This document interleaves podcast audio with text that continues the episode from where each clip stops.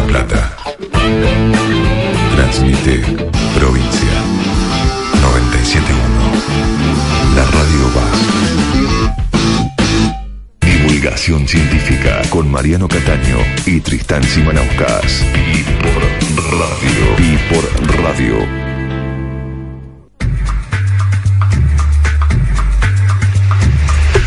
Comenzamos un nuevo programa de Pipo Radio, hoy sin Tristán, que debe andar paseando por ahí, así que lo vamos a llamar después para ver por dónde anda. Eh, vamos a estar hasta las 2 de la tarde, como siempre, como cada sábado acá en FM Provincia, con un programa en el que hoy vamos a hablar de, por ejemplo, a dónde podemos irnos a pasear este verano. ¿no? Empieza el fin de semana largo, empezamos a pensar en estar paseando precisamente sin hacer nada y empezamos también a mirar de reojo al veranito y a las próximas vacaciones Así que vamos a estar un poco hablando de algunas cosas de esos y cómo se vincula eso con la ciencia, con la divulgación, con, con temas de los que hablamos muchas veces desde el lado del conocimiento y que vamos a ver si tienen también algún atractivo por ese lado. Así que ya saben, quédense ahí hasta las 2 de la tarde, hacemos Pipo Radio acá en Radio Provincia.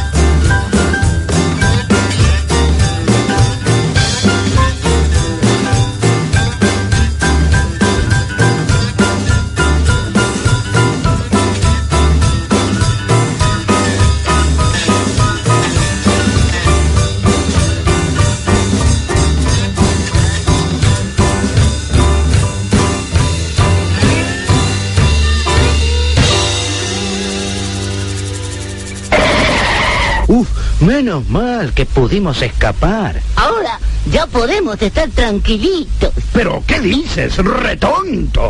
De científico y loco, todos tenemos un poco. Pi por radio.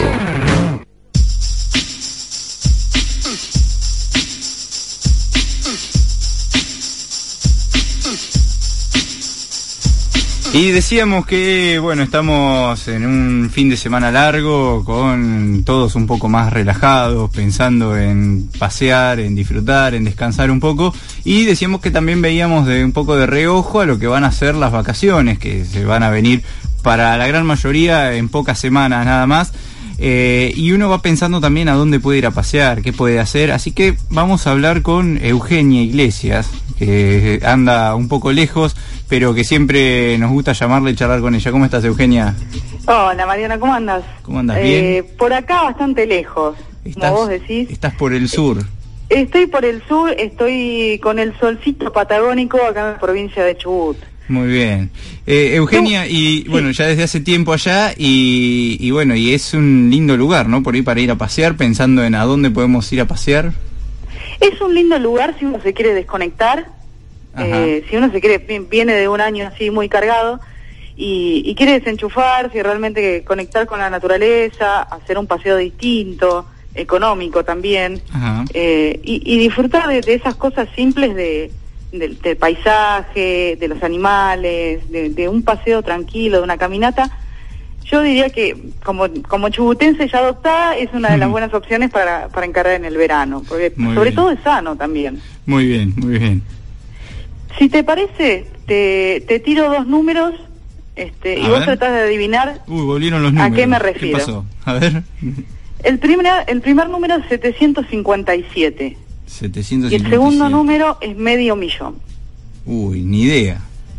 Bueno, 757 son la cantidad de ballenas que se registraron este año Ajá. en Península de Valdés, acá en Chubut, y es eh, el número más alto de los últimos 44 años.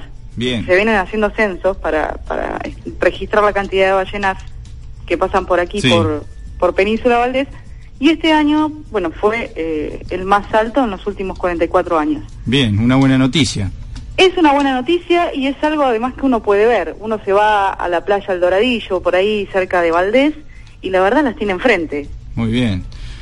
Y, y bueno, uno, yo te decía que es para este estos paseos que, que por ahí de los que te voy a hablar son este para desconectarse, para, para estar con la naturaleza y, y, y en ese sentido, bueno, las ballenas es uno de los eh, uno de los sellos únicos que tiene esta provincia y, y la verdad súper disfrutable, eh, sobre todo para los chicos que pueden tener uno de estos bichos enfrente y la verdad uno se fascina no solamente por la por la magnitud de estos animales sino porque son demasiados y los tiene enfrente. Muy bien. ¿Y el medio millón?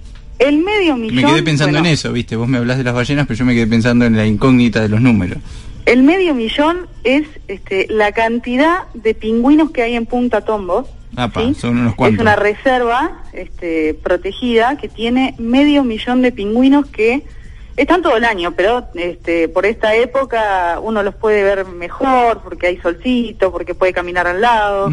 Sí, eh, porque te- los puede conocer, los ve con, con sus crías y este, la verdad es, es otro de los paseos lindos que hay acá en Chubut. Esto nos lleva, Eh. nos lleva a, a pensar, Eugenia, bueno, en, en- en paseos en realidad o en lugares para, para visitar o para irse de vacaciones que tienen un Sí. fuerte atractivo desde eh, lo que te- lo que tiene que ver con la naturaleza, en este caso con animales, que es ah, lo que tiene que ver por ahí con, con nuestro programa, ¿no? Con, con lo que hablamos en nuestro programa, por si alguno todavía se está preguntando por qué están hablando de, de paseos. Eh, digo, esta, esta diversidad de fauna y de fauna tan eh, atractiva, eh, que hace, por ejemplo, que uno también pueda ver eh, animales variados durante gran parte del año. Eh, pero, por ejemplo, sí. si, si las ballenas están todo el año, No, no, no están todo el año. De hecho, tienen, bueno, como tienen un ciclo, eh, el pico en el que uno los puede ver es aproximadamente desde agosto a septiembre hasta diciembre, donde se retiran y hacen, este, digamos, otros circuitos donde. o sea que si no fuiste bueno, a ver las ballenas, esperaste el año que viene. Más o menos. Igualmente eh, hay algunas que todavía se pueden ver, no están tan cerca y no están tan accesibles porque este, digamos, van tomando otros rumbos, van criando este, eh, a su familia, van, van, van desarrollando familia y la verdad es que van buscando también otras aguas que les, les- les favorezca el crecimiento de las nuevas crías. Claro. Eh, así que más o menos hasta diciembre. Te diría que esta es la época ideal si no viste todavía las ballenas y decís, bueno, No me las quiero perder. hasta, claro. hasta Península de Valdés con unos mates, quiero ver unas ballenas, todavía tenés opción. Bien, Y por ahí te queda cerquita, queda un poco- Mariano. claro, sí, nos queda un poco lejos, pero bueno, si alguien se quiere escapar hasta allá, eh, puede ir. ¿Y los pingüinos sí están en el verano? ¿Cómo? ¿Los pingüinos sí están en el verano? Los pingüinos están en el verano también. eh, obviamente eh, uno tiene que por ahí hay picos de calor y, y, y los y los pingüinos tienden a tienen bueno sus este sus, sus lugares a la sombra y sus lugares donde donde se van a proteger también las familias porque viven en eh, ellos generan como comunidades muy cerradas eh, y por ahí, este, mm, con un día de calor no vas a ver el medio millón de, de pingüinos, pero vas a ver una cantidad que, este, que no ves todos los días, los tenés al lado. Claro, Eh, y ahora lo que lo que se nota también cuando uno ve esos lugares, en- bueno, en Chubut, pero en general en, uno piensa en casi toda la Patagonia, es eh, muchos de esta de este turismo o, o de estos atractivos vinculados con recursos naturales, con atractivos naturales que incluso van más allá de, de los animales. Ustedes ahí cerca tienen también, por ejemplo, un bosque petrificado. Sí, sí, sí. Y te iba a decir, mira, para la gente que se está preguntando por qué estamos hablando de turismo y no de ciencia, Sí. Eh, también está bueno eh, aclarar que, que muchos de los paseos y muchos de los atractivos naturales tienen su costado científico, Claro. porque se, está, se viene impulsando hace un montón de, de años este, la protección de, de estos paseos, la protección de, obviamente, de los animales y, digamos, el mantenimiento de las áreas protegidas. Bueno, de hecho, el- el las dato de crec- 757 ballenas, Claro. que yo te comentaba recién, eh, están viendo, están proyectando monitorearla a través de drones, este, monitorear a través de también de sensores especiales. O sea, hay, hay, eh, Sí, hay un laburo que científico muy importante atrás de eso. Claro, claro. Eh, vos me preguntabas por el bosque petrificado. Claro, digo, porque por ahí a alguien no le gustan los animales, pero ahí hay, hay otro, otro atractivo que es más geológico. Claro, eh, es geológico y también es saludable. ¿Por qué? Eh, el bosque petrificado es un camino de, digamos, uno, es, es una caminata prevista de una hora y media, en donde uno encuentra más que nada eh, restos fósiles vinculados a, a- a lo forestal, ¿sí? Este, troncos que son de, de 60 millones de años y, y que se descubrieron, bueno, por un, por un momento muy particular de, del- de la región, de la zona, que fue una inundación muy grande. Ajá. Este, y bueno, la verdad es un paseo muy lindo en el que uno va descubriendo distintas especies forestales eh, petrificadas y al mismo tiempo va, va descubriendo un paisaje que, que te lleva a una época, a un momento en el que, bueno, ni vos ni yo estábamos y, No, y no, habían no. otros animales. Este, y uno realmente se desconecta, pasea, ve fósiles, aprende, porque también hay guías turistas ahí. Este, y, y la verdad la, la pasa muy que bueno, es, es uno de los íconos eh, paleontológicos de la zona. Eugenia, y mm, vos que, que, vivís ahí, que, estás por ahí, que también, bueno, por ahí te, pica un poco el bichito de la curiosidad y de ver cómo, cómo funciona todo esto como periodista que sos y, y interesada por estos temas. O sea, ¿ves que, que se aproveche, por ejemplo, el turismo para generar conciencia o como para divulgar un poco más de qué se trata cada uno de los lugares? Eh, ¿Ves eso como que además de atraer el turismo se aprovecha? Digo, eh, pienso, no sé, en, en científicos que están investigando ahí que tienen otra posibilidad de mostrar lo que hacen. Eh, ¿Hay una vinculación entre, este, entre estos paseos y lo que podría ser la divulgación? Sí, totalmente, totalmente. Se hacen, eh, bueno, en, en todas las temporadas, ya sea, in- porque tenemos también invierno y verano, este, con cosas muy distintas, Ajá. eh, pero en todas las temporadas se hacen a través de, de distintos organismos de investigación, hay mm, distintos centros, distintos científicos, impulsan jornadas especiales para, bueno, conectar sobre todo las- a los chicos con la naturaleza, explicar eh, de dónde vienen los animales, por qué son importantes, eh, por qué eh, es necesario cuidarlos. Hay, eh, hay como un circuito, sí, de divulgación eh, donde se vinculan todos estos temas. Por ejemplo, eh, se, se hace, digamos, se refuerza, por ejemplo, cuestiones vinculadas a eh, los dinosaurios, ¿no? Sí. Eh, acá hay un, digamos, hay como distintos organismos muy vinculados a la paleontología. Hay un museo hecho, muy poco- importante ahí. Claro, de hecho hace poco, bueno, el- el- se, se descubrió un resto fósil muy, muy grande, de dos metros y medio de altura, que, este, un, un fémur. Sí, sí, sí, sí. y, y eso permitió que, que un montón de escuelas y un montón de chicos se acercaran y que científicos pudieran explicar eh, por qué se encontró ese fósil acá, eh, de dónde viene o de dónde pudo haber venido, eh, por qué en esta región, eh, y, y cuestiones vinculadas más a la divulgación y más, eh, digamos, sobre la concientización de, los de los recursos naturales, sobre todo. Bien, bien. Este, acá hay distintos organismos, bueno, eh, hay está está CONICET, también hay este eh, está el Ecocentro, que es este está ubicado en Marin y, y también se, se encarga de, de- de muchas actividades de divulgación. Hay, hay muchísimos organismos y, y, y hay muchísima conexión con los chicos, eso es lo, lo bueno. Y también para los grandes, ¿por qué no? Sí, ¿por qué no? Buenísimo, Eugenia. Entonces eh, está bueno para, para buscar una excusa por ahí en las vacaciones, ir a pasear, ir a conocer todo eso. ¿eh? Seguro, seguro, y sobre todo desenchufarse, que es, lo, es la...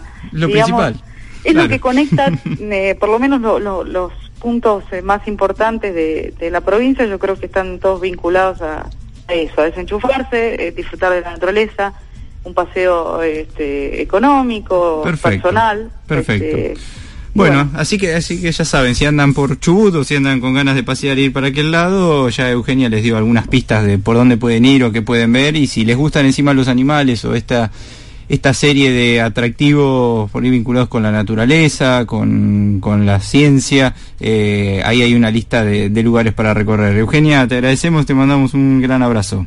ah, un, un beso para todos y muchas gracias. Ahí pasaba Eugenia Iglesias hablándonos desde Chubut, vinculando un poco el turismo, la ciencia, las cosas que se pueden hacer y de paso conocer un poco más en el sur de nuestro país.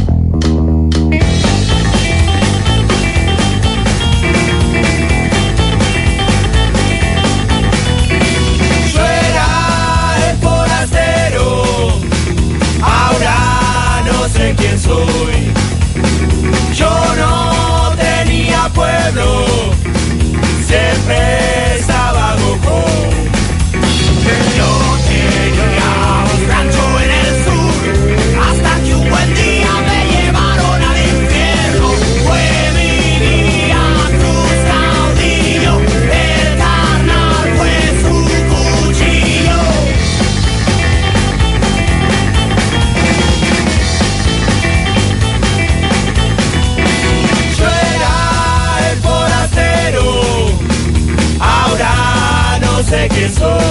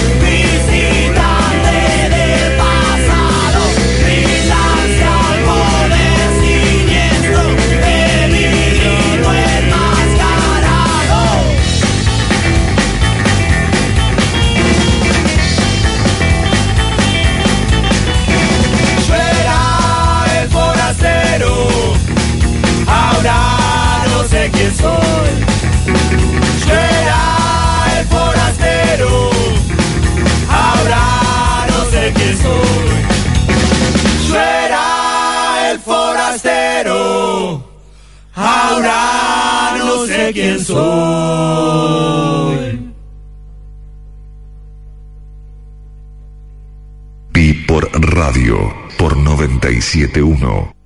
Espacio publicitario. Los sábados a la tarde, Don Lupo hace Taxi. La cultura que vendrá y la cultura del presente están en Taxi, el programa de las cuatro puertas a la calle. Sábados, desde las 16 por la 971. Provincia Cultura Rock. Meridiano Quinto, restaurante, cocina al horno de barro. Unite al club. Reservas al 451-2711 y los jueves, cochinillo al horno de barro. Meridiano Quinto, en 67 entre 16 y 17. Reservas al 451-2711. Elegí Flechabús, no lo dudes. Más destinos, más horarios, todo el confort y servicio con la máxima seguridad. Elegí Flechabús. Entra a www.flechabús.com.ar o llamanos al 4000 5200. Elegí bien. Elegí Flechabús. Confitería La Española te invita a conocer un nuevo espacio, La Casona Salón, en Club Universitario. Participa de los increíbles sorteos en nuestro Facebook, La Casona Salón, Confitería La Española, en la tradicional esquina de 6 y 61, teléfono 421 4755.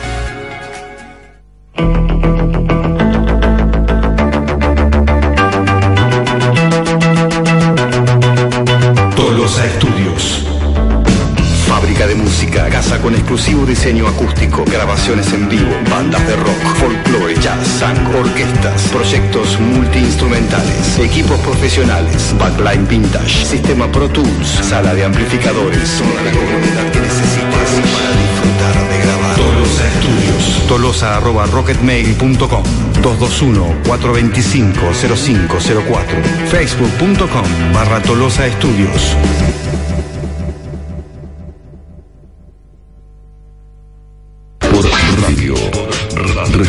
fáciles a preguntas difíciles. Por 971.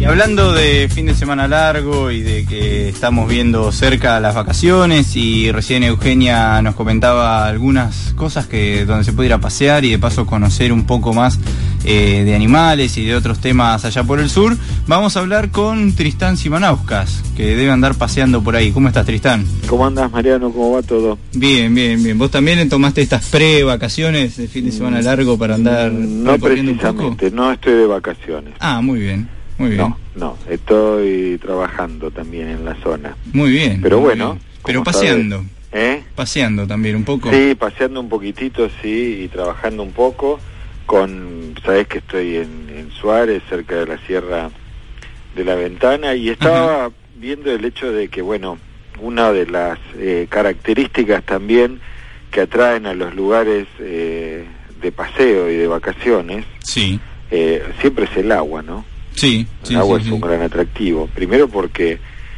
nosotros estamos formados principalmente por agua y como todo organismo vivo necesitamos del agua. Y segundo, pues nos resulta refrescante, agradable para la vista, o sea, nos gusta, definitivamente. Y viendo este tema de las aguas, estaba viendo también el hecho de estas aguas especiales que están dentro de la tierra, ¿no? Las aguas eh, sumergidas, las aguas freáticas, ¿eh? las que corren por las napas. Y en algunos lugares estas aguas eh, precisamente eh, afloran, o sea, salen a la superficie y cuando un agua que está sumergida, un agua freática, sale a la superficie, se conoce el nombre de manantial. Manantial. Sí, dicen, bueno, acá está brotando un manantial. Bien. Eh, se darán cuenta automáticamente que esos manantiales aparecen en donde, en regiones en donde hay cierto declive. ¿Qué quiere decir? Que el agua freática que va corriendo bajo la tierra en un nivel más alto se topa con un corte en la montaña o en, o en, el, en, el, qué sé yo, en el sedimento por donde está corriendo que permite que aflore, ¿no? Claro. Porque acá, qué sé yo, en la región pampeana, llana, llana, llana, el agua esta subterránea siempre está bajo el agua, ¿no? Claro, bajo te iba a decir que, que es algo que en nuestra región no estamos tan acostumbrados a ver. No, definitivamente no, pero cuando te vas a cualquier lugar serrano. Te puedes encontrar que vas caminando por un o vas por un costado de un camino que va cortando una sierra y ves cómo brota de la de la pared de la montaña agua. Sí, Eso es un manantial. bien. Ahora, ¿qué pasa cuando el agua viene de mucha profundidad? Ocurre lo siguiente, a medida que eh, nos vamos eh, hundiendo dentro de la corteza terrestre, va aumentando la temperatura y van aumentando 2 o 3 grados cada 100 metros de profundidad. O sea que las aguas que eh, fluyen a mucha profundidad tienen mucha temperatura. Y este tipo de aguas subterráneas, eh, freáticas, pero que están con temperaturas elevadas, no solo se eleva su temperatura, sino que obviamente te imaginas que por circular ahí en sedimentos se van cargando de minerales, son las que se conocen como aguas termales. Ajá. Y son las de las famosas termas. Las famosas termas. Las famosas termas, que no hay que confundir con las aguas calentadas por la actividad volcánica. Ajá. Como, hay- como puede haber, por ejemplo, en la zona de Neuquén o por allá. Exactamente. Entonces, por ejemplo, tomá el caso de Cacheuta en Mendoza, Sí. que las termas de Cacheuta no son aguas termales, en realidad son aguas que están calentadas por la actividad magmática de la cordillera. Ujú. Bien. Mientras que la termal, eh, la verdadera, se calienta solo por la profundidad de la Tierra y el calor natural que tiene la Tierra en su profundidad, la Tierra planeta. Ajá, Y bien. es el caso de Río Hondo, por ejemplo. Bien. Las termas de Río Hondo, Sí. eh, Santiago, son claramente aguas termales, eh, producto de que vienen de mucha profundidad. Y lo mismo pasa en la mayoría de las termas, o todas las termas que son muy comunes en Entre Ríos también. Claro, claro, claro. Y, y las que están, por ejemplo, en la provincia de Buenos Aires son También más similares mismo. a las de Entre Ríos. Exactamente, pertenecen a aguas, por ejemplo, hay un caso relativamente nuevo que son las termas de, ay, ¿cómo se llama esto? De San Clemente del Tuyú, Claro. ¿eh? de Punta Rasa, bueno, esas precisamente eh, son aguas también termales que se han calentado en la profundidad de la tierra, no necesariamente, o sea, no vinculadas a una actividad de tipo volcánico como Claro. pueden ser las de la cordillera. Y lo que las eh, identifica a todas, lo que tienen en común, es esa cuestión de temperatura o también por tener eh, esa temperatura y esa profundidad podemos encontrar que tienen elementos similares. todas lo que van a estar, todas estas aguas subterráneas, o sea, el agua que cae en la superficie, el agua de lluvia, es el agua con menos minerales. Bien. Apenas si se carga con algunas sustancias a- cuando atraviesa la atmósfera. A medida que llega al suelo y va hundiéndose, te imaginas que a medida que va hundiéndose, o sea, que va percolando en el suelo, cada vez se carga de más minerales. Claro. Por lo tanto, y si durante muchos años está ese agua abajo circulando y cargándose de minerales, van a tener distinta composición mineral. Claro. Al punto de que en algunos casos ese mineral, por ejemplo, sea un arsénico Claro, y las torne no aptas para tomar, claro. Sí, sí. como sí. es el caso de las aguas eh, freáticas en la zona de Junín, por ejemplo. Sí, ¿no? sí, sí, en el nor Es en- Noroeste de la provincia. Sí, el noroeste norte de la, provincia, principalmente, ¿no? Sí. En donde aparece esto. Pero te voy a contar una cosa que es la siguiente. Estas aguas, por ejemplo, las térmicas, ¿no? La- las termales, no surgen naturalmente en la superficie, ¿eh? Estas no aparecen como no, un no. manantial. Uno las saca de un pozo. Bien. Pero hay una región en Francia en donde por presión de la superficie y una cuestión de cuestiones de desniveles y qué sé yo, estas aguas termales muy ricas en minerales también surgen en forma espontánea, así a borbotones, y es en la región de Artois, en Francia. Y por eso de ahí reciben el nombre de pozos artesianos. Artesianos. Sí, y es un nombre que se ha utilizado en general y hoy muchas veces a cualquier pozo que se hace para sacar agua de una napa, eh, el nombre vulgar que utilizan eh, a veces las industrias que, por- que hacen perforaciones, todo, vamos a hacer un pozo artesiano. Aunque no sea para termas. En realidad el término es un uso incorrecto. Los verdaderos y únicos pozos artesianos son de esta región de Artois, donde Claro. el agua uno perfora y sale para arriba, pero así a presión. Ajá. Los demás son perforaciones simples que encuentran o aguas comunes o aguas ya con temperatura, como el caso de las termas. Tristán, eh, uno piensa en el agua que salía en el parque Yellowstone en el oso yogi. Sí, Esos eh, vendrían a ser del caso de los que vos decías calentadas por la actividad volcánica, esas no eran termas. tal cual. Esos famosos geysers que sale el agua muy caliente para arriba. Exactamente. Yellowstone, el Parque Nacional Yellowstone en Estados Unidos, eh, donde estaba el oso yogi, Sí. precisamente, es un gran volcán, es un gran, gran eh, valle formado en- en- dentro de un volcán, y todas esas aguas están calentadas por la cámara magmática, o sea, abajo unos metros, no digo 100, 200 metros, pero varios metros por debajo de la superficie está la cámara magmática, está el magma Ajá. y ahí la- el agua va percolando, entonces llega ahí, se calienta en el mismo magma, Claro. como si fuera una estufa. Claro, como si tiremos agua arriba de la hornalla. Exactamente lo mismo. Claro. Y fíjate que a medida que se van llenando esas galerías, eh, el agua va hirviendo, va hirviendo, va hirviendo y llega un momento en que la presión interna hace que suba a la superficie y salen como chorros de agua hirviendo y vapor, que son los famosos geysers, ¿no? Bien. Y o la... sea, esa, esa no serían, esas por definición no serían aguas termales, Claro, claro. sino claro. aguas calentadas por actividad magmática. Eh, y la última, Tristán, entonces eh, cuando hablan de las propiedades de las aguas termales y que por ejemplo en algunas termas te limitan la cantidad de tiempo que vos podés estar adentro Sí. porque te sube la presión, te, Sí, eh, te etcétera, baja. o te baja la presión, no es por la temperatura sino por estos minerales que tienen eh, las aguas termales. No, no, en general siempre la recomendación está vinculada a la temperatura. Ah, bien, La temperatura es tan elevada que te baja la presión sanguínea y te desmayás. claro, es como estar adentro de la ducha caliente Exactamente, o en un baño turco, Claro, te desmayás. bien. Pero sí, en algunos casos, la composición mineral eh, depende de la cantidad de minerales que tengas. Te estás metiendo en un agua, si, si bien no, no, no tiene sabor salado, cargado de sales y por lo Claro. tanto también es un agua salada y trae sus consecuencias, benéficas o no, depende de la cantidad Claro. de tiempo que estés. Está bien. Perfecto, Tristán. Bueno, entonces lo vamos vamos tomando nota también para, para cuando queramos salir a, a pasear. Por lo menos ahora sabemos de qué se habla cuando se habla de termas. Exacto, si van a Riondo, van Sí. a verdaderas termas. Bien. Si van a Cacheute, Mendo o a Entre Ríos, por ejemplo, las de Villa Elisa. Bien. Pero si van a Cacheute, Mendoza, o a Sí. las de Neuquén, o mismo a Chile, Aunque le digan termas, no son termas. no. Bueno, perfecto. Gracias, Tristán. Abrazo grande. Abrazo, chao, hasta luego.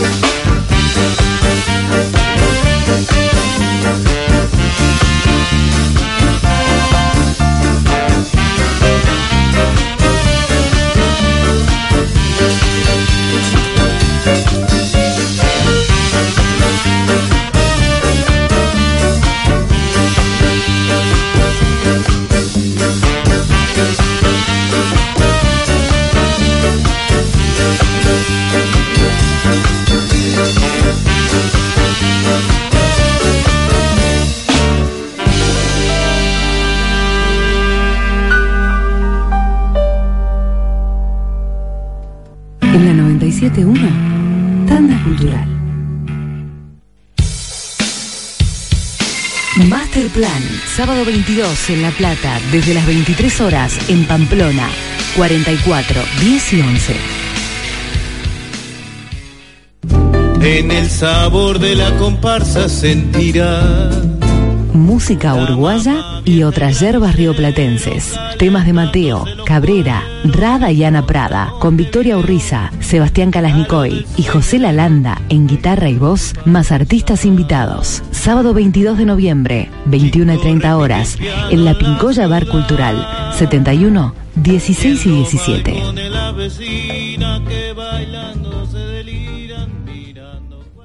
La Cirquesta se viste de gala y presenta su varieté nocturno El Chiquero. A todo humor, música, circo, sorpresas y mucho bailongo junto a los impecables. Sábado 22 de noviembre a las 21 horas en Lucamba, 67, esquina 117.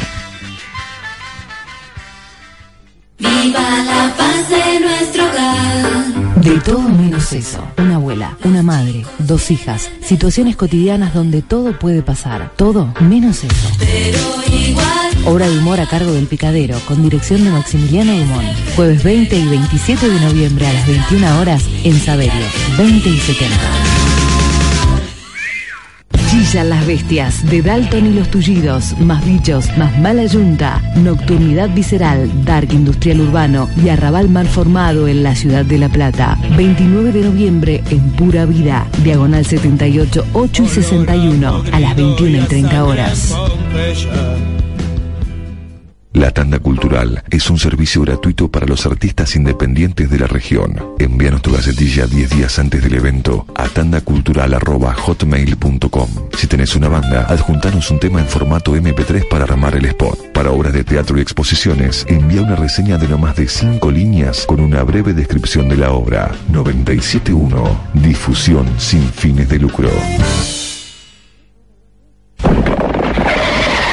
Uf, menos mal que pudimos escapar. Ahora ya podemos estar tranquilitos. ¿Pero qué dices, retonto? De científico y loco, todos tenemos un poco. Pi por radio.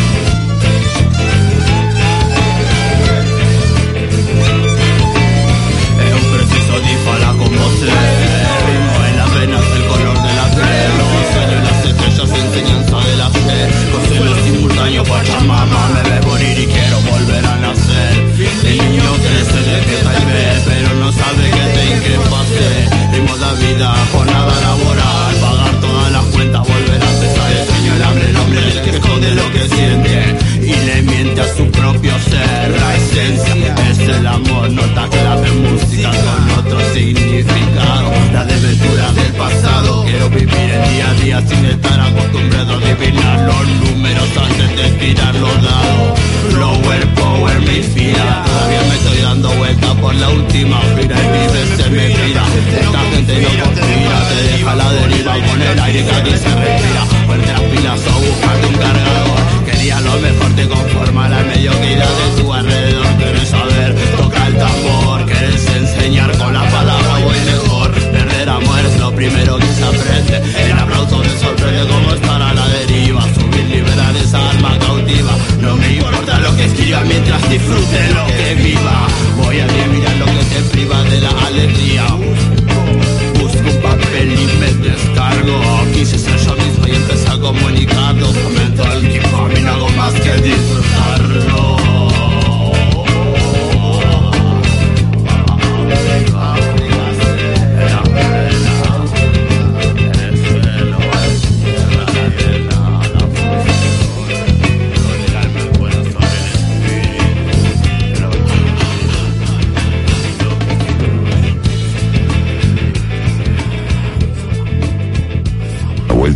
No necesitamos del condensador de flujos. Efemérides. Efemérides. En Pi por Radio.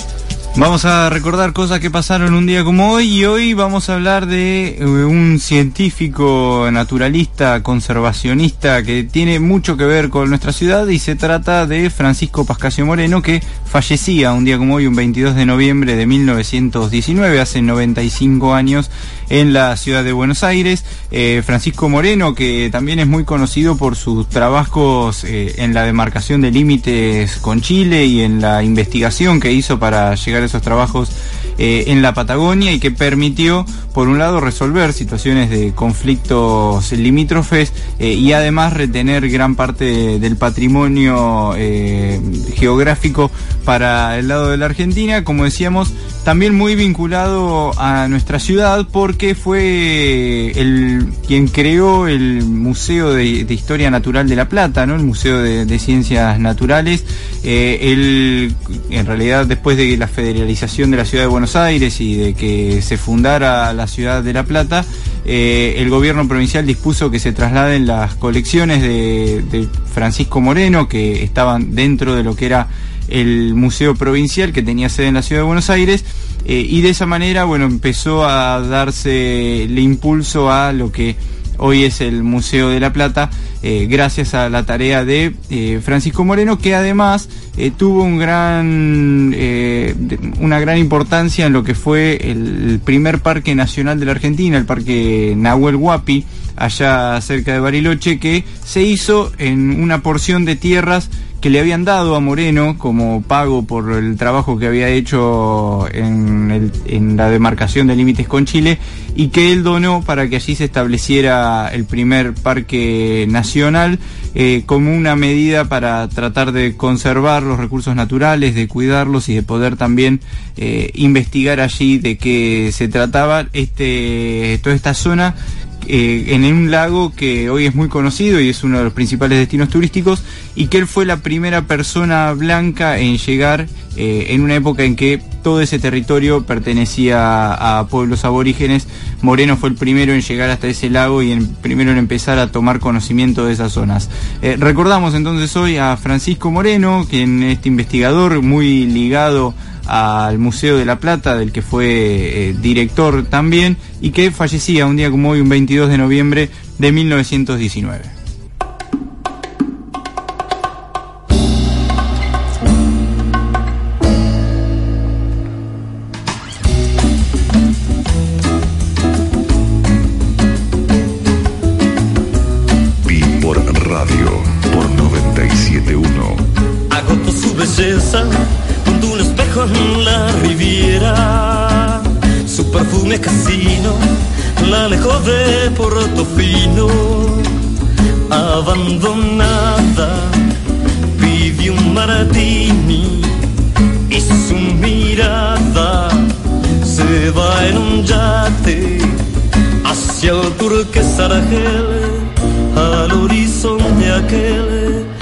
Su pareo se vuela y el aliento del mar la desespera, la desespera.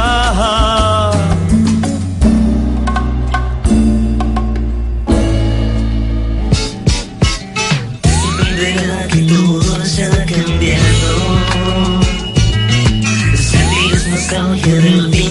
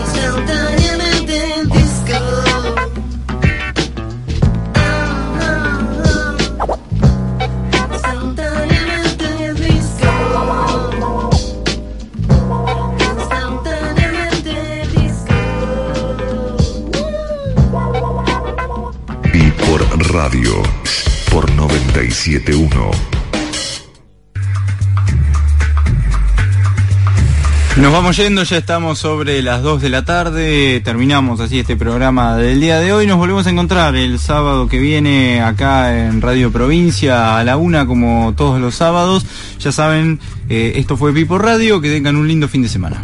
Permanece a la escucha.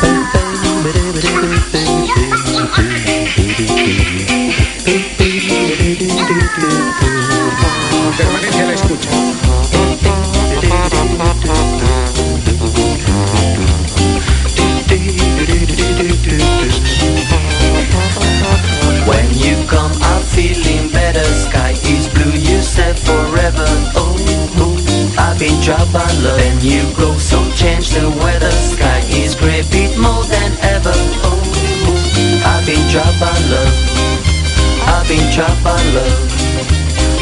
I've been dropped by love. I've been dropped by love.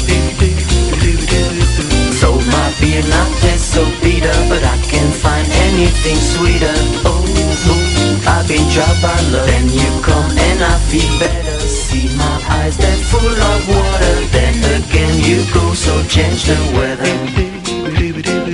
Asking for the next together. I've been dropped by love. I've been dropped by love. I've been dropped by love. I've been dropped by love.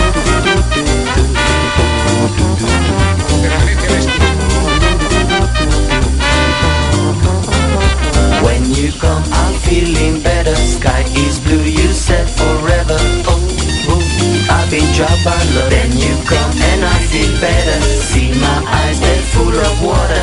Then again